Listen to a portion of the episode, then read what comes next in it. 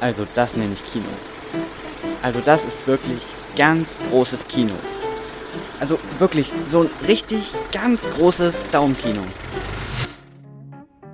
Letzte Woche Donnerstag waren Jan und ich in Wes Andersons neuem Film Isle of Dogs. Kommen wir erstmal zu einer kleinen Zusammenfassung ohne Spoiler. Also der Film spielt im Japan. In genau welcher Zeit ist relativ schwer festzumachen, aber auf jeden Fall in der Vergangenheit. Es geht darum, dass der derzeitige Ministerpräsident wiedergewählt werden möchte und gleichzeitig eine Krankheit, eine Art Grippe bei den Hunden ausbricht. Und die Menschen haben alle sehr, sehr große Angst und haben Angst, dass diese Grippewelle auch auf die Menschen überträgt. Und er benutzt diese Angst, um Wähler für sich zu gewinnen, indem er einfach eine Insel schafft, wo alle Hunde einfach ausgesetzt werden. Der Film beschäftigt sich dann mit der Geschichte dieser Hunde. Ja, und Außerdem ist die Insel richtig hässlich. Die heißt nämlich Trash Island. Viele Ratten und vergiftetes Zeug. Und was man vielleicht noch ein ganz bisschen vorwegnehmen kann, ein Junge vermisst seinen Hund so sehr, dass er sich ein Flugzeug klaut und damit äh, auf der Insel landet, tatsächlich aber eher crasht und mit allen Mitteln, die er hat, seinen Hund sucht. Das Besondere an dem Film ist eben auch, dass es ein Stop-Motion-Film ist, aber nicht so wie bei Wallace Gromit, also nicht alles aus Knete und glatte Oberflächen und so weiter, sondern die Hunde haben richtige Haare und manche sind richtig schön flauschig und man sieht praktisch den Wind, weil der so durch das Fell weht. Es können halt auch so die hm, etwas morbiden Sachen können gut dargestellt werden, zum Beispiel wenn dem Hund ein Ohr abgerissen wird und dann später die Ratten rumlaufen, sich das Ohr geschnappt haben und es wahrscheinlich gleich fressen werden. Dazu sei auch gesagt, der Film ist ja ab 12 und diese Altersbegrenzung ist, glaube ich, auch ganz gut getroffen. Ich glaube, für ganz kleine Kinder ist das nix. Aber es ist wirklich sehr hübsch gemacht und mit viel Liebe zum Detail. Noch ein ganz, ganz großer Punkt ist die Qualität der Synchronsprecher bzw. deren Bekanntheit. Also er hat da wirklich die Creme de la Creme bekommen. Ein Brian Cranston, den man aus Breaking Bad kennt. Ähm, Jeff Goldblum, Edward Norton, Leaf Schreiber, Bill Murray, den man aus wahnsinnig vielen Filmen kennt, Scarlett Johansson.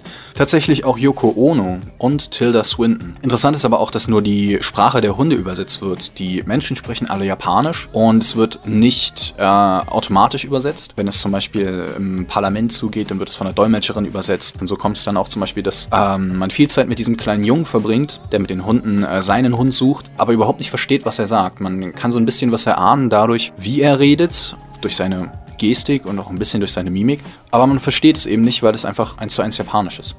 Was auch so im japanischen Stil gehalten wurde, war die Musik. Normalerweise haben die Soundtracks von Wes Anderson immer so aus den 60er und 70er Jahren. Hier ist, ähm, sind weniger so ähm, Popstücke, würde ich mal sagen, drin, sondern eher viel traditionelle japanische Musik mit den Trommeln und den Flöten.